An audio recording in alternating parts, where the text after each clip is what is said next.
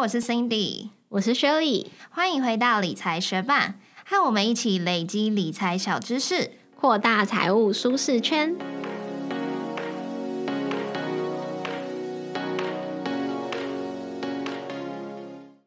在节目开始之前，我们要来分享一则学伴在 Apple Podcast 的留言。他的名字是 Lucy Picot。他说：“学习理财知识，理财入门的我很常有听没有懂，但是搭配文字整理，边听边看就可以迅速进入状况。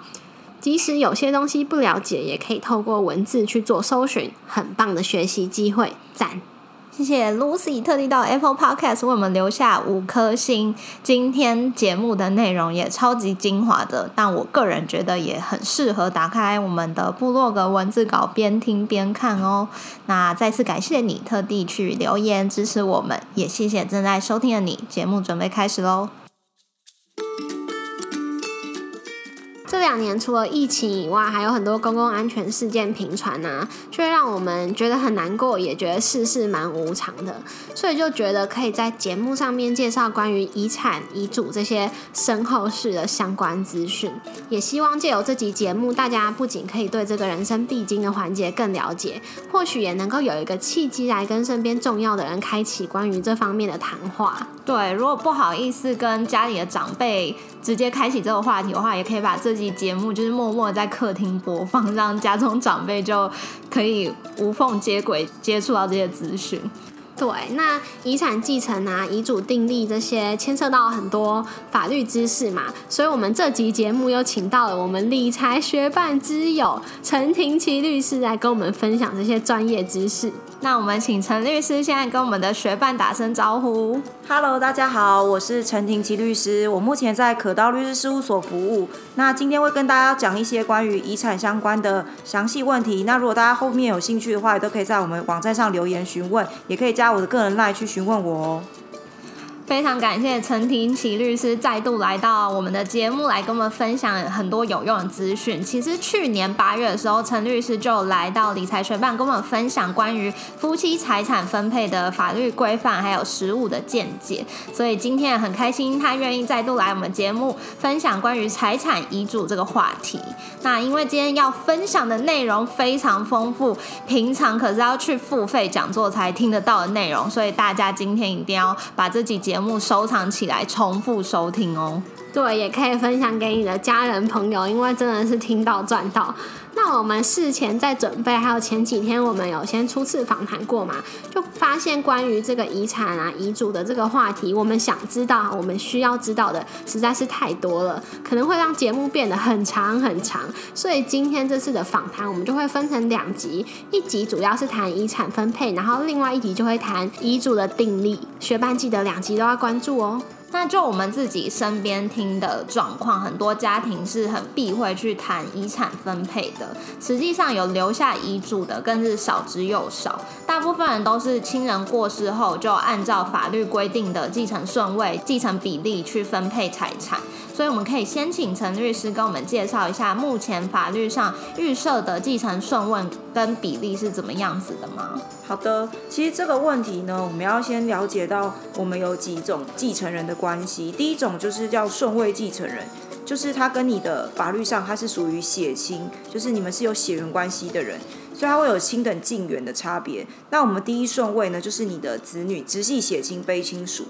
那实际它的法律规定是实系血亲非亲属，所以代表说你的子女、孙子女或孙孙孙子女都算。那我们会以亲等近的为优先，所以当你有子女的时候，就不会轮到孙子女。那所以除非都没有子女，子女都死光了，那才会轮到孙子女，或者孙子女都死光才会轮到孙孙孙子女。但反正只要你有直系血亲非亲属这个顺位的人，就不会再到第二个顺位的继承人。因为我看我们的那个稿子上面，陈律师有帮我们补充说，所有子女包括养。养子女都是一样的分配比例，所以这个养子女是需要就是法律上有承认的嘛？对你必须要经过法院的收养程序，那他真的跟你成为法律上的亲子关系，这样他当然跟你一般的亲生的小孩是一样的地位，而有一样的继承比例。那现在比较流行，可是重组家庭吧，比如说父母他们可能各自有结过婚，也有前夫前妻的小孩，那他们又再婚，新的呃跟新的对象再婚，然后各自带各自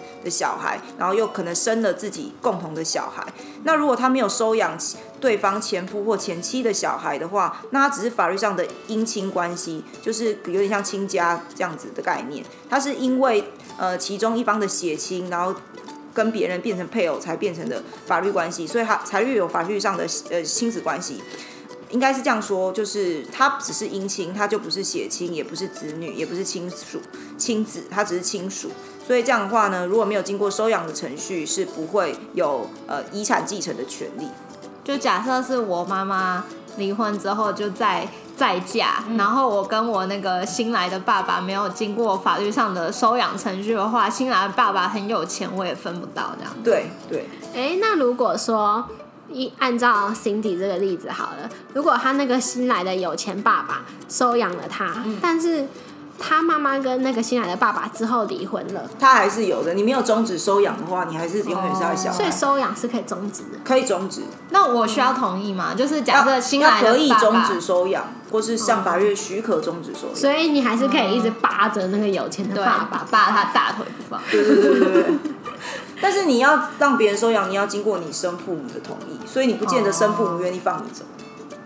还要哦，是哦，嗯哎，那如果除非你生父母死亡。哦，那如果他被他有钱爸爸收养了，他就失去了继承他本来生父的权利财产的权利。哦对对对对，除非生父是已经先死了，那你在他死的时候已经继承到了，嗯，对，那那你在后来又有新的呃收养的养父母，那当然是可以。所以没有办法同时成为像很多人的两边的那个直系悲对对，不行，一次只能有一个。对嗯，而且我可能就有爸爸，就是看新来爸爸有钱眼红很不爽，他就一直不同意让我对成功被新来爸爸收眼养，红应该要赶快派你去抢财产才对啊！但我们也要分到。那第二个顺位继承人是父母，第三是兄弟姐妹，第四是祖父母。这个是顺位继承人，他是跟你的血亲，然后跟亲等近远，然后的关系去排列，说谁是优先的继承人。那另外一种呢，叫当然继承人，就是你的配偶，他本身不是跟你有血缘关系，他是因为跟你变成夫妻关系或是同性伴侣，而变成你的法律上的家人。那这样子，我们叫做当然继承人，他的分配的比例，原则上当然继承人就是一定会有继承权，那会跟你刚刚我刚刚说的顺位继承人的不同顺位呢，来去决定他分配的比例。比如说，当配偶遇到你的直系血亲非亲属的时候，就是第一位顺位的继承人，那他就是跟大家平分。所以假设呢，你有三个小孩，然后加上你的配偶，那就是四个人，所以每个人就是在法定应继分上面就是四分之一。那假设你没有小孩，没有孙子，也没有孙孙孙子，什么都没有，你只有父母，然后跟你的配偶，那就是配偶先拿二分之一，那父母再各拿四分之一，就加起来是百分之百。那如果说只有父母的话，那就是父母其中一个人，那就可能跟配偶一人二分之一。那如果配偶是跟你第三顺位的兄弟姐妹的话，配偶还是先拿二分之一，然后剩下的兄弟姐妹再依照人头去平分。那如果配偶是跟你的祖父母第四顺位的话，那配偶先拿三分之二，然后呢，祖父母呢，他是剩下三分之一，依照人头去平分。所以这是法定上的应继分的比例。那如果大家有兴趣的话，其实可以参考法条，或是到时候我们会有文字的整理稿，大家可以比较清楚的看到。对，因为我们部落格上面会有一张图，就是让大家可以明确的知道，当然继承人就是刚刚说的配偶或者是同性伴侣的部分，还有顺位继承人他们的关系是怎么样子去分配这个刚刚说到应继分的部分。对，那同性伴侣其实也是配偶，而且特别强调，就是要登记结婚的才算，如果只是同居的这种都不能算哦。然后再来就是，如果子女的部分啊，假设你有三个小孩，可是其中一个小孩他比你还早走，就是白发人送黑发人这样的情况，那这个小孩也许他留下有遗孀，就是他的你的孙子，那这一支血脉的他也是一样会继承下去，就会有代位继承。举例来说，假设你有三个小孩，那老大呢，他可能在出车祸过世了，然后还有留下了你你的孙子一对孙子孙女，可能才一两岁。那有一天你走了，你的财产呢，就是各一样，这个三个小孩一样各三分之一，那他的孙子孙女就会分六分之一，就分爸爸那一份。嗯，了解。那刚刚介绍的这个是应继分嘛，就是他们在法律上各个顺位的人，如果有机会拿到的话，他们本来应得的比例。但是被继承人他如果自己有自己的想法，就是可能觉得，哎，哪一个小孩就是对他很好，表现很好，他想要给他多一点财产，或者他本身就是觉得说，哦，这个家庭超级的重女轻男，好了，就是我要把我的房子啊这些东西全部留给我的女儿，不想给我的儿子的话。他是可以透过遗嘱去表明他的意志的嘛？但是是不是没有办法完全剥夺有继承权的人的继承权呢？嗯，其实这个问题有很多人问过我，他就会说：“哎，律师，我可不可以把财产都留给我某一个小孩？因为他可能是最跟我最贴心的，然后也最照顾我、最孝顺的。”这个部分是可以有机会的，你可以透过遗嘱的方式，然后把你的财产都留给某一个人。可是法律上还是有规定说，每个继承人之间有一个所谓的特留份，你必须要保留一定的比例，然后让这个继承人取得。如果违反特留份的话呢，那这个。特留份被侵害的这个继承人，他是可以依法去提告，然后主张要返还他的特留份。那特留份的法律上的比例呢，就是我们刚刚前面讲的应继份再乘以一定的比例，会看是你是第几顺位继承人。比如说，如果你是第一顺位，直接写进非金属，你的特留份就是应继份的二分之一。然后，如果你是父母的话呢，也是应继份的二分之一；配偶也是二分之一。然后呢，在如果你是兄弟姐妹或是祖父母的话，你的特留份是应继份的三分之一。所以举例来说，如果刚刚这个呃三个小孩一个配偶的例子的话，那你可以，如果你是其中某一个小孩，然后你爸爸。就是财产都没有留给你，然后都留给其他的兄弟姐妹。你可以主张的特留份，就是因为你本来可以平分，就是总共四个继承人嘛，所以你是四分之一。所以四分之一再乘以二分之一就是八分之一，也就是说你老爸死后的八分之一的遗产呢，就是你的特留份。你可以去主张，当然你不想主张也是可以的，因为人过世之后他留下遗嘱，那继承人其实就可以单纯凭遗嘱去办理财产的过户跟登记，比如说银行存款就可以直接拿遗嘱去领，然后或者是不动产也可以拿遗嘱去过户，所以它并不会因为侵害特留份就导致遗嘱无效，而是说你自己特留份被侵害的人，你有没有要去争取你的权利而已。所以也就是说，如果这个家庭他爸爸。就是写说，哎，我这个房子我全部要留给我的女儿，然后他的女儿就可以拿这个遗嘱去户政机关嘛，邀请说，呃，不是邀请，要求说这个房子要过户到他的名下，然后他是可以完成这个手续。但是如果他的兄弟觉得说，哎，很不爽的话，就会去，嗯，可能告上法院之类的，要求把属于他的那一份还过来。对，应该是去地震机关呢，他就可以办理不动产的过户。然后如果说这个，比如说没有分到的这个小孩，他可能可以跟那个拿最多的人先协议嘛。比如说，哦，那你要不要还我一部分？如果你要还的话，那我也不一定要告上法院。那如果是对方一定不愿意还啊，我就觉得，哎，那个宝宝就说要给我，你干嘛？那这样子的话，大家有争执的时候才去法院来主张特留份的扣减。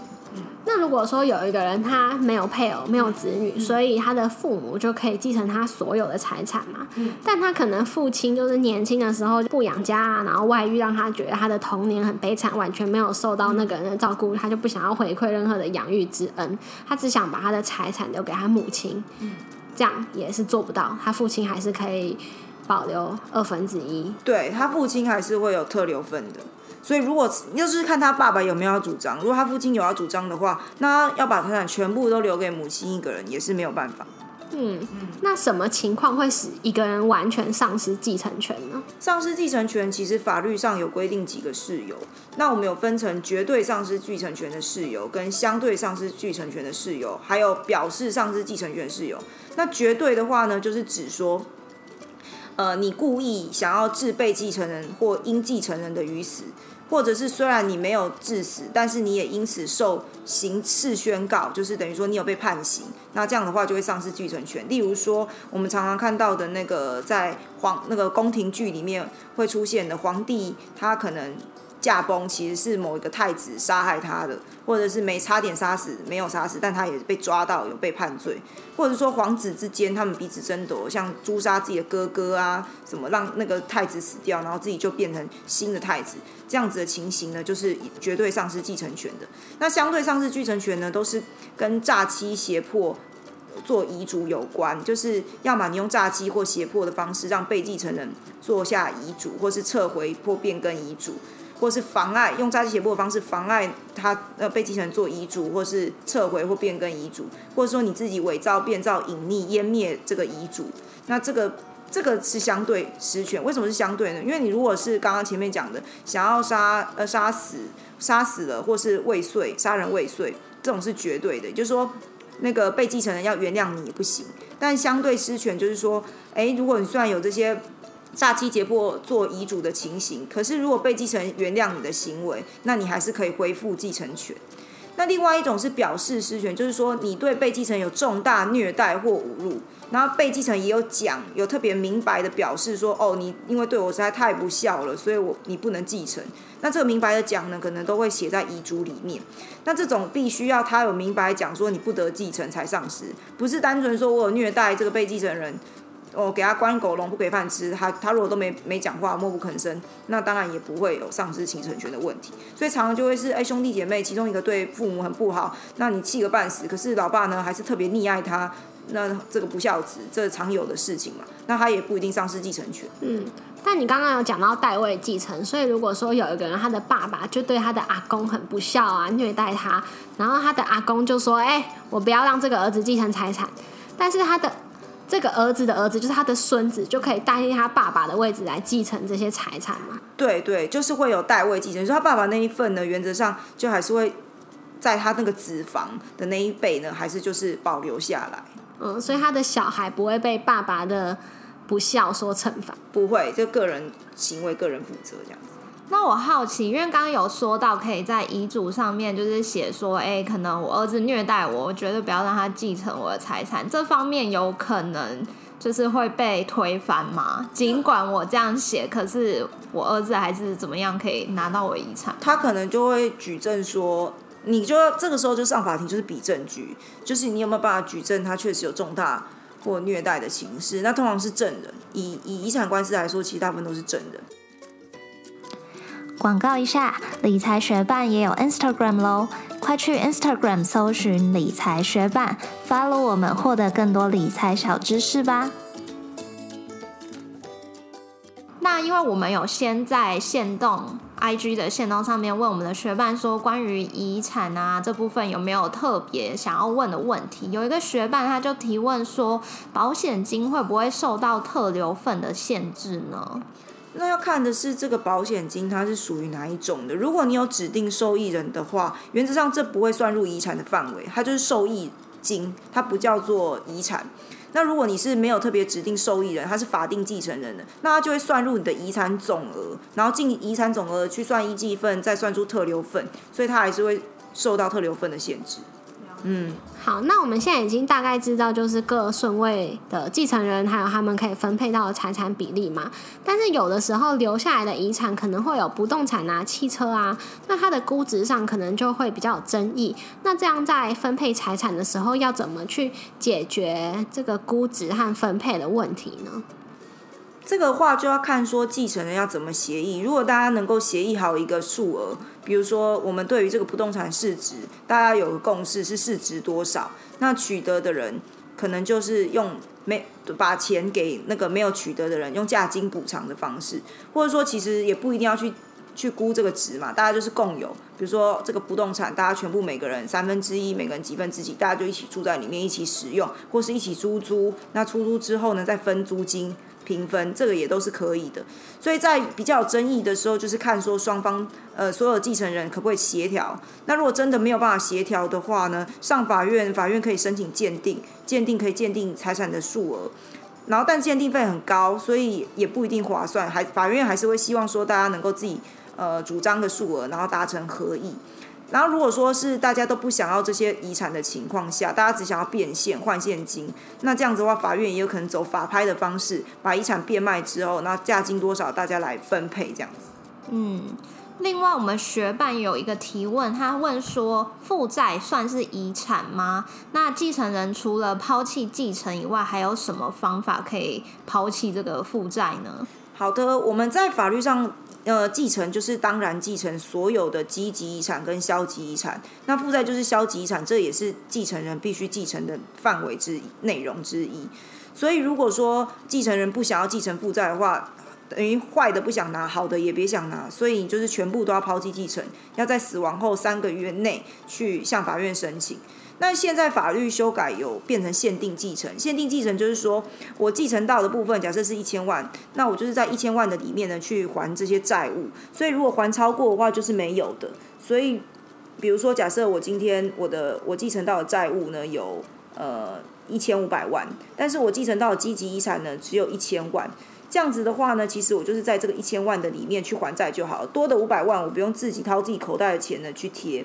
但前提是这个限定继承呢，你必须要去向法院申报遗产清册，也就是说，法院不会知道说这个继承人死掉之后名下有哪些遗产，更不会知道说他欠哪些人钱，所以你有可能也不晓得自己的呃被继承人呢到底欠了多少钱，所以可能 A 债主来跟你要钱，你就还他钱了，然后后来又有过几年又有 B 债主来要钱，这样子的话呢，你可能会。不知道，就是你到底还的钱是不是依照比例去还？因为如果说你资不抵债的话，每个债权人他都是平等的，除非有优先权，不然的话，他们应该要照比例来分配这样的遗产去还债。所以如果你乱还钱的话，那这样子你就会变成丧失限定继承的利益，你有可能就是要掏你自己的口袋钱去补。所以，如果你想要限定继承的话，你还是要在被继承人死亡后向法院呈报遗产清册。那法院呢，就会再去通知这些债权人，请他们在一定的期间内报名债权，然后之后再进行清偿，这样子才不会有呃丧失限定继承利益的问题。可是，如果他原先继承到的积极遗产是两千万，然后刚刚说负债是一千五，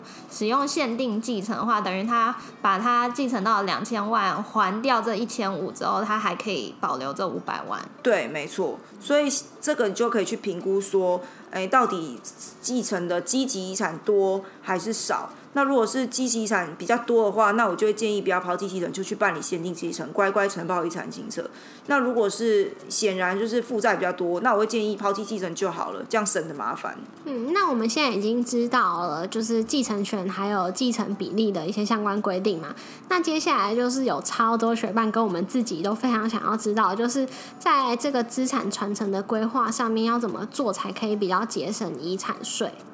好的，其实，在遗产的税额方面呢，它呃是有一个集聚，也有很多的免税额，所以嗯，通常我们会建议说，如果你是现金的遗资产的话。你可能可以考虑生前逐年度慢慢的赠与给你想要给的人，但是如果是不动产的话，因为它计算的那个税率的基础呢，是以公告的限值去算，所以假设一个不动产它可能市值一亿，也许它公告限值没有那么高，可能五六千万，那实质上你其实就是节省税务了，反而你不用事先是在生前就进行赠与，因为在生前进行赠与的话，第一个你有可能觉得没安全感嘛，你钱都给子孙了，那可能他们就不孝，然后加上先给跟后给其实。也没有差那么多，税务上没有差那么多。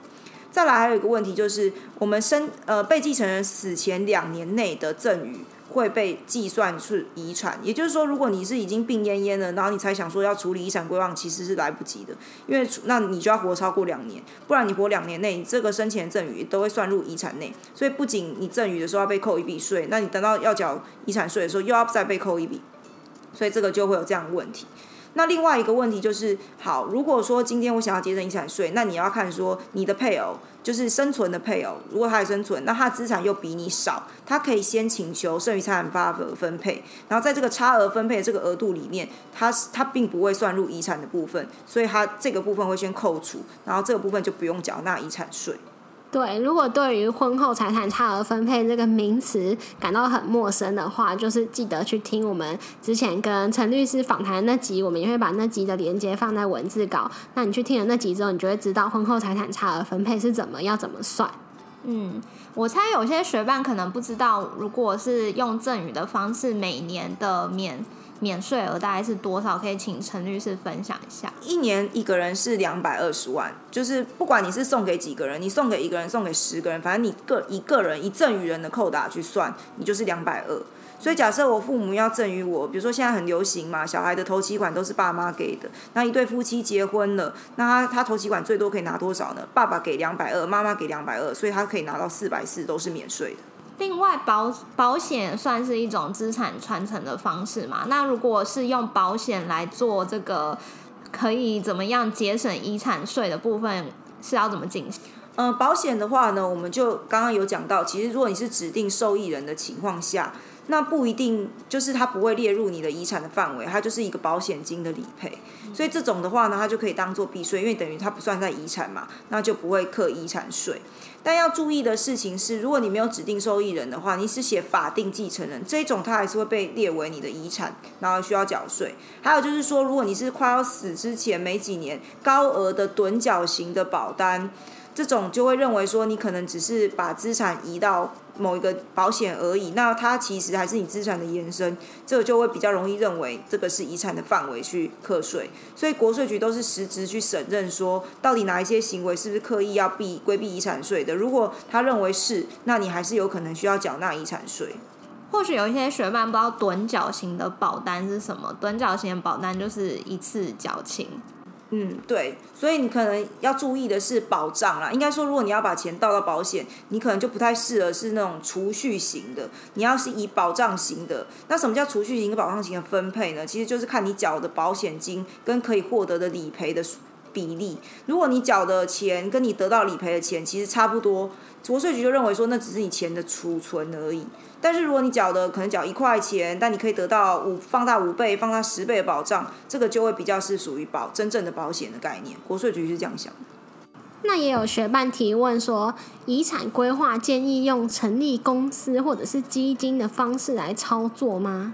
那这部分就要看你的目的是什么，你是想要永续经营你的遗产呢？成立基金会还是怎么样？还是也要注意，就是说你成立这些公司啊，或是你成立基金会，这些管理的费用如何？那其实之后好像会有一些信托关于信托的介绍，所以这个部分可以到时候再看信托遗产的部分去了解这样的内容。对，如果你想要用公司或者是基金的方式来操作，只是你害怕你的被继承人可能会挥霍你的财产啊，没有办法。把你的那个家业永存的话，那其实可以考虑信托。那我们之前在第八十五集就有介绍过信托，其中一部分就是关于这个遗产信托。那今天很开心可以邀请到陈律师来跟我们分享关于财产继承、继承比例、特留份这些资讯，我觉得都非常精华、很实用。因为对我自己来说，就是除了国中或是高中的公民课有印象学到抛弃继承这部分，其他的知识我本身就是。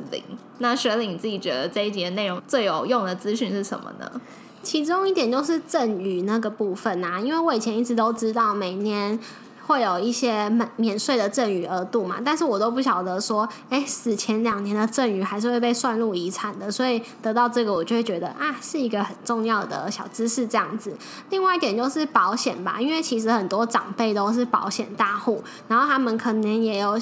就是想说，这是他们可以把财产传给子孙的一个好方式。那这集的节目中，陈律师就有跟我们分享说，你要怎么买，比较不会在实质承认的时候，还是得去缴这个税。然后这个知识分享出去，觉得也会对蛮多人有帮助的。对，那今天这集精华的内容，我们也都会整理在我们的部落格文字稿中。如果有需要的学伴，也记得点开我们 show notes 的连接，再去文字稿就是更详细的阅读。那如果对于财产的规划有更多的问题的话，也很欢迎你去直接联络陈律师，他的资讯联络方式我也都放在节目的 show notes 里面喽。那下一集我们会介绍跟遗嘱订定相关更丰富的。内容有兴趣的学伴就持续关注我们下一集的内容吧。谢谢你在忙碌的生活中愿意播出时间来和我们一起学习。如果你愿意支持我们继续把理财学伴做得更好，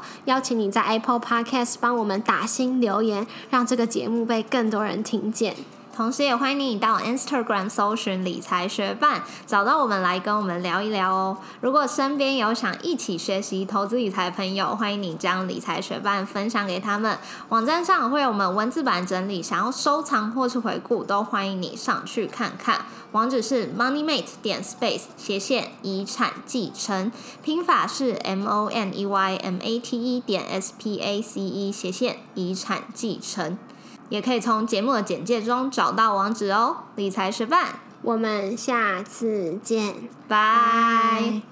其实有在收听我们节目的选伴应该都知道，我们到节目的最尾单场都会有我跟 Shirley 一段非常无厘头、跟节目毫无相关的闲聊。那今天就是很开心邀请到陈律师上节目，我也想问问看陈律师最近有没有什么就是很无厘头的事可以跟我们分享。好的，因为我其实常常需要去外县市开庭，所以蛮常需要搭高铁的。然后我我的习惯是因为我无时无刻都需要工作回客户的讯息，所以我在手扶梯上面呢，我也会划手机低头回客户的讯息。结果没想到我在搭手扶梯的过程中呢，往上爬升，然后前面的人呢，他就突然间滚下来，他行李箱先掉下来之后，我就先闪过行李箱，然后让行李箱。掉到下面砸到另外一个人，然后他后来他人肉呢 也也啪就是一根的滚下来，那我就想说我到底要不要闪开？因为如果闪开的话，他一定会就会滚下去，所以后来我就决定不闪开，然后就就让他就是撞到我身上，然后我也差点被他推下去，因为他大概是我的两两三倍重这样。因为陈律师是一个非常娇小的女生，对对对，幸好的是站务人员蛮机警的，所以后来这个站务人员就赶快把手扶梯停下来，然后他滚下来滚到我身上之后，我也有顶住他。然后没有让他再继续滚下去，对对，因为我还好是我跟他中间间隔有一些距离，因为我不喜欢跟人家站太近，所以他有有几个空格，所以他在滚的时候，加上那个那个什么手扶梯是阶梯嘛，所以它每滚一阶其实会有一些缓冲，速度会越来越慢，然后所以我还可以挡得住这样子。不是他到底为什么一开始会要滚下？这我真不知道，因为我等到我回程，我是在划手机啊，等到我回程过来的时候，我已经听到行李箱正在滚动了，所以我赶快闪开，然后他接下来他人他人是为了要去捞那个行李箱，所以他才滚下来。哦，是 超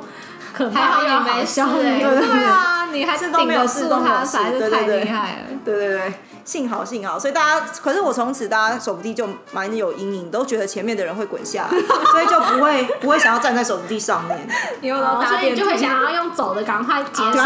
对对对对对，我会觉得诶他是不是可能会掉下来的？哦。好可怕。那你会就是，如果前面的人看起来可能吨位比较大，你会特别小心吗？对，会的就不要第一个不要站太近，因为如果很近的话，你一定是没有办法反应，就像骨牌一样被推下去。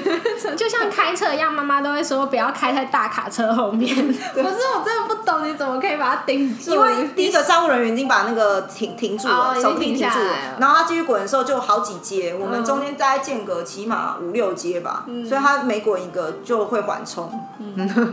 哦，但我觉得我后面那个，我后面后面好像隔了好几四五阶，那个人比较倒霉，因为我闪过行李箱，他没有去闪，因为他自己有拉着一个行李箱，所以他左边右边都没办法闪，他被行李箱撞到。哦，那你如果没有挡住那个是大妈吗？你说我后面那个就有一个人肉滚下来，人肉是大妈，对人肉你如果没有挡住那个大妈的话，他就会被大妈碾过。对 对对，